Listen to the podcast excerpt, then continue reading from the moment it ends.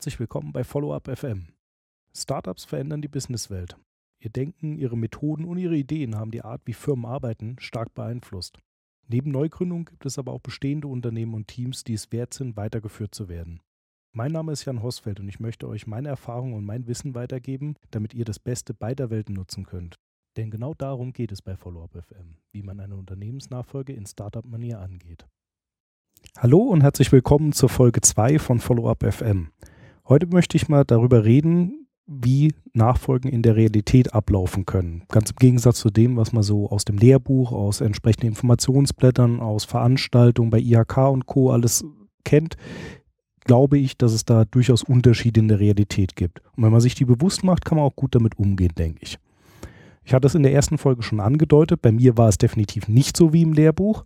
Aber bevor wir da hinkommen, vielleicht erstmal so im ersten Teil, wie es denn so seitens äh, Banken, IHK, Politik oder ähnlichen gesagt wird, wie Nachfolgen ablaufen und wie so der ideale Zustand wäre. Im zweiten Teil dann, was alles dabei vielleicht schiefgehen kann. Und im dritten und letzten Teil, was man daraus lernen kann. Also was soll ich als Nachfolger deshalb bedenken und was soll ich tun, um mich darauf vorzubereiten. Gut, beginnen wir mit dem ersten Teil. Wie sieht Nachfolge denn aus, wenn sie ideal läuft? Also der erste und wichtigste Punkt, denke ich, ist, dass sie lange vorbereitet ist. In den IHK-Informationsmaterialien steht zum Beispiel in aller Regel drin, dass es so fünf bis sechs Jahre Vorlauf braucht, um eine Übergabe sinnvoll zu gestalten. Das heißt also die Einarbeitung des Nachfolgers, die Regelung aller offenen Dinge, die Verträge, all das sollte so in diesem Zeitraum ablaufen und dieser sollte entsprechend lang gewählt sein. Es steht auch da drin, dass die Strategie des Nachfolgers für den Übergebenden passen muss. Das heißt, er darf sich nicht davon komplett abgestoßen fühlen. Man sollte eine Einigkeit über die Vision der Zukunft des Unternehmens haben. Ein großes Thema, was natürlich auch da immer mit reinspielt, ist das Thema Geld. Viele, viele Nachfolgen haben mit Geld zu tun, weil derjenige, der ausscheidet, möchte dafür bezahlt werden, der möchte seinen Lebensunterhalt, seinen Lebensabend in aller Regel auch sichern. Und es geht auf verschiedenen Wegen, durch Einmalzahlung, durch eine Pensionszusage, durch Beraterverträge. Es braucht aber in jedem Fall Geld. Und wenn man jetzt nicht gerade auf seinem Konto einige hunderttausend oder Millionen Euro hat, wird man dieses Geld irgendwo herholen müssen. Und als äh, Finanziers kommen in aller Regel Banken in Frage. Es kommt, kommen auch Förderbanken in Frage, die dafür spezielle Programme haben. Business Angels, Investoren, Freunde und Familie egal wie, man braucht eine gute, solide und gut durchdachte Finanzierung des Ganzen. Das, was man mit diesem Geld finanziert, ist im Idealfall natürlich auch gesund. Also das Unternehmen, das man übernimmt, hat einen Kundenstamm, es hat ein Team, es passt alles, äh, man hat regelmäßige Umsätze, man hat Produkte, die funktionieren, man hat Dienstleistungen, die funktionieren. Das Unternehmen hat keinen Investitionsstau. Es ist alles da, damit man einfach loslegen kann, wenn die Formalitäten und die Rahmenbedingungen geklärt sind. In dem Bereich der Nachfolge gibt es ja auch ganz, ganz viele Berater, sowohl von öffentlicher Seite als auch privatwirtschaftlich. Gute Beratung wird oft als das A und O gesehen. Also wenn man sich zum Beispiel mit der IHK unterhält, gibt es dafür spezielle Berater. Im Bereich der Finanzierung gibt es spezialisierte Leute, die nichts anderes tun, als Unternehmensnachfolger in der Hinsicht zu beraten. Es gibt ähm, Berater, was Führung angeht. Auf jeden Fall hat man im Idealfall einer Nachfolge ausreichend Experten um sich herum, die einem bei all diesen Fragestellungen, die dann auftreten, indem man vielleicht selbst noch keine Erfahrung hat, helfen können. Der sechste Punkt ist für mich immer noch das Thema motiviertes Team. Im Idealfall, in einer idealen Konstellation, hat man ein Team, das sich auf das freut, was kommt, das äh, den Nachfolger auch positiv einschätzt, das auch generell motiviert ist, also das Unternehmen floriert dadurch, dass die Menschen, die dort arbeiten, sich mit dem, was sie tun, identifizieren und auch darauf Lust haben, da weiterzumachen. Damit zusammenhängt natürlich auch der siebte Punkt, nämlich schlichtweg dort, wo motivierte Menschen arbeiten und ein gesundes Unternehmen ist, gibt es natürlich erfolgreiche Produkte und Dienstleistungen. Erfolgreich jetzt nicht nur in finanzieller Hinsicht, sondern auch äh, was zum Beispiel die Marke, den Ruf des Unternehmens angeht. Und abschließend wird auch ganz oft gesagt, es braucht einen definierten Übergang, also einen Moment der Übergabe. Der alte Chef verlässt das Haus, der neue übernimmt. Ein klares Datum, oftmals auch mit zum Beispiel mit einer Feier verbunden oder einer Mitarbeiterversammlung mindestens. Insgesamt finde ich, das wäre toll, wenn das so klappen würde. Es gibt äh, eine wunderschöne eine schöne Schaubild, wie, warum Startups scheitern können. Dieses Schaubild werde ich in den Shownotes verlinken. Und dieses Schaubild trifft eigentlich auch auf Unternehmensnachfolgen zu mindestens 80 Prozent eher mehr zu. Warum? Ich halte die Idealvorstellung nicht für realistisch. Ich halte sie sehr für erstrebenswert. Also wenn es immer so laufen würde, könnte man wirklich viele Probleme vermeiden. In der Realität glaube ich aber, es hat eher was Akademisches an sich. Diese Idealvorstellung wirkt auf mich oft so wie so eine Art Wasserfallmodell im Projektmanagement. Das heißt, es gibt immer klare Schritte. Einer folgt auf den anderen. Es gibt keine Möglichkeit, irgendwie zurückzugehen oder die Reihenfolge der Schritte zu variieren. Das ist etwas, was ich in der Realität so nicht erlebt habe. Was habe ich also in der Realität erlebt? Ich glaube, es gibt unglaublich viele Gründe, warum Nachfolgen scheitern können. Ein paar Beispiele, die jetzt wirklich gängig sind. Nehmen wir jetzt mal als Beispiel auch das Familienunternehmen, aus dem ich ja auch komme. Die Konflikte zwischen Vorgänger und Nachfolger, die es in vielen Unternehmen gibt, werden eine Nachfolge auf jeden Fall schwierig machen. Wenn man sich nicht eins ist über das, was man erreichen will, über die Zukunft des Unternehmens, über die Werte, über die Art und Weise, wie gearbeitet wird, ist es unglaublich schwer, einen Konsens zu erzielen, mit dem beide Seiten gut leben können und der gleichzeitig aber auch das Unternehmen nicht so sehr belastet, weil das Unternehmen muss ja all das stemmen, was da vereinbart wird. Und diese Konfliktsituation, die ist mir jetzt inzwischen schon häufig begegnet. Ich hatte mit meinem Vater sehr unterschiedliche Konflikte, was zum Beispiel die Art angeht, wie man mit Menschen umgeht oder wie man Ziele setzt. Er kam aus dem Bereich des Managements, also jemand, der in einem großen Weltkonzern schon mal als Manager gearbeitet hat und hat mit den Werkzeugen, die er dort gelernt hat, auch in dem kleinen Unternehmen gearbeitet, das wir dann hatten. Ich konnte mich damit nie identifizieren. Also ich hatte große Probleme mit einigen Sachen, die da kamen. Also gerade die, das äh, der Bereich Führung durch Kennzahlen und durch Managementmethoden, die sich auf Abteilungen anwenden lassen, wo 50 oder mehr Leute arbeiten, vielleicht auch verteilt über den kompletten Globus. Ich habe nie verstanden, warum das funktionieren soll, wenn ein Dutzend Leute auf kleinem engen Raum zusammenarbeiten. Das ist aber auch nur ein Beispiel. Es gibt unglaublich viele Gründe, warum Menschen miteinander Konflikte haben. Und in Familienunternehmen dürften die vermutlich noch häufiger auftreten. Ich denke, da könnt ihr auch ehrlich mit euch selbst sein.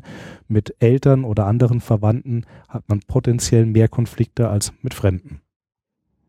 Oder zumindest intensivere Konflikte. Ein zweites Beispiel, was so schief gehen kann, ist die Uneinigkeit in Sachen Strategie und Bewertung.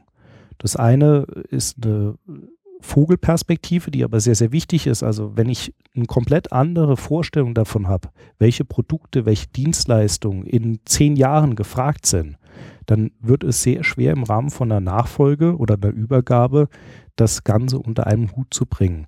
Weil natürlich der Übergebende oder die andere Partei im Allgemeinen der Ansicht ist, dass hier jemand etwas besser wissen will und wird dementsprechend auch eine Abwehrhaltung einnehmen und nicht mehr auf die Argumente hören, sondern es wird eher eine emotionale Geschichte werden. Das gleiche gilt auch, was den Wert angeht. Also es gibt äh, einen IHK-Berater, Herr Dr. Pitz, herzliche Grüße, hat mal diesen schönen Satz zu mir gesagt, es gibt keine größere Diskrepanz als die in der Bewertung dessen, was ein Unternehmen wert ist zwischen dem Verkaufenden und dem Käufer. Und ich denke, da hat er sehr recht natürlich möchte jemand, der sein Unternehmen übergibt, ein Maximum erzielen, der ist auch emotional damit verbunden. Aber wenn jetzt der Nachfolger, der vielleicht diese emotionale Verbundenheit noch nicht hat oder nicht in dem gleichen Maße hat, das Ganze eher als ein Außenstehender in Anführungsstrichen betrachtet, dann kommt zwangsläufig eine unterschiedliche Bewertung zustande. Und diese unterschiedliche Bewertung kann so weit gehen, dass halt eine Nachfolge schlichtweg scheitert, weil jemand sagt, nein, ich bin nicht bereit, für diesen Preis mein Lebenswerk herzugeben. Dazu kommt auch natürlich noch äh, das Ego von jemandem, der länger dabei ist, der mehr Erfahrung hat. Die Idee, dass man nur eine Strategie hat, die zum Erfolg führt, ist ja im Prinzip absurd. Aber es ist nur menschlich, dass jeder erstmal sagt, meine Strategie ist doch eigentlich die richtige. Warum sagt jemand was anderes? Ich denke, hier gibt es unglaublich viele Konflikte in Nachfolgesituationen. Dazu kommt, wenn jetzt das Unternehmen nicht wie im Idealfall wirtschaftlich gesund ist, sondern vielleicht Probleme hat, weil es ein paar schlechte Jahre gab, weil Produkte nicht erneuert wurden, weil Dienstleistungen nicht mehr gefragt sind oder warum auch immer. Sobald das Unternehmen nicht gesund ist, lastet noch ein zusätzlicher Druck auf der ganzen Nachfolge, dem man standhalten muss und dem man begegnen muss die schlechte wirtschaftliche Situation, die kommt ja irgendwo her. Das ist ja kein Zufall normalerweise, sondern das ist meistens ein Zeichen dafür, dass es interne oder externe Einflüsse gab, denen man nicht gut begegnet ist. Und oftmals zeigt sich das dann im Beispiel von einem Investitionsstau. Jetzt hat man also die Situation, ich habe ein vielleicht nicht ganz gesundes Unternehmen, es geht um die Firmennachfolge, wo nochmal Kosten und Aufwände entstehen und ich muss noch Investitionen tätigen, für die eigentlich kein Geld da ist. Das ist eine Situation, die nicht selten ist und mit der muss man auch irgendwie umgehen. Eine der logischen Folgen von wirtschaftlich schlechten Zeiten ist, dass das Team, die Mitarbeiter oft nicht mehr so motiviert sind. Natürlich, wenn, wenn man den ganzen Tag auf der Arbeit ist und sein Bestes gibt und trotzdem der Erfolg ausbleibt, ist das sehr, sehr schwer zu verkraften für jeden. Ob man jetzt an einem Fließband steht, ob man in einer Führungsposition ist oder der Unternehmer selbst. Es spielt keine Rolle. Misserfolg ist für niemanden angenehm. Und das macht es natürlich sehr schwierig, dann auch für etwas Neues zu werben, für einen neuen Kurs, für einen neuen Aufbruch, wenn das Team mental erstmal am Boden ist und man erstmal gefordert ist, es wieder komplett aufzurichten. Als letztes Beispiel vielleicht noch wieder was aus meinem Kontext. Ein Übergang muss nicht immer langfristig vorher geplant sein. Ganz im Gegenteil. In meinem Fall war der Übergang innerhalb von zwei Monaten, nicht innerhalb von fünf oder sechs Jahren. Man kann sich das nicht immer aussuchen. Wenn jemand an Krebs erkrankt und es ist potenziell ein sehr aggressiver Krebs, kann das sehr schnell gehen. Und auch dann gibt es Gründe, dieses Team zu erhalten. Es gibt Gründe, die Nachfolge anzutreten. Da kann man sich nicht darauf zurückziehen, ich hatte keine fünf Jahre Zeit, um das ordentlich vorzubereiten, sondern dann muss man halt in der Lage sein, ins kalte Wasser zu springen. Deshalb verlasst euch nicht darauf, dass man immer genug Zeit hat, alles komplett durchzuplanen. Soweit jetzt erstmal ein paar Beispiele, warum diese Idealvorstellung, die ich im ersten Teil so ein bisschen aufgezeigt habe, oftmals in der Realität eigentlich nicht zutrifft. Ich werde diese Infografik, wo noch viel mehr interessante Beispiele drauf sind, auch verlinken in den Show Notes. Mir ist dabei wichtig, dass klar wird, dass das aber deswegen kein Grund ist, nicht die Nachfolge anzutreten, wenn es das Team wert ist. Es gibt aber ein paar Sachen, die man deshalb bedenken sollte und die man als Nachfolger im Kopf haben sollte. Und da wären so meine Top 3 die folgenden.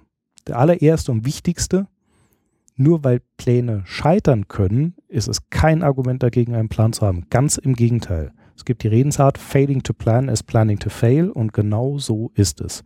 Dass dieser Plan den ersten Tag nicht überlebt, muss euch auch klar sein. Das war bei mir nicht anders. Aber das ist kein Grund, keinen Plan zu haben und ihn nicht auch konstant anzupassen.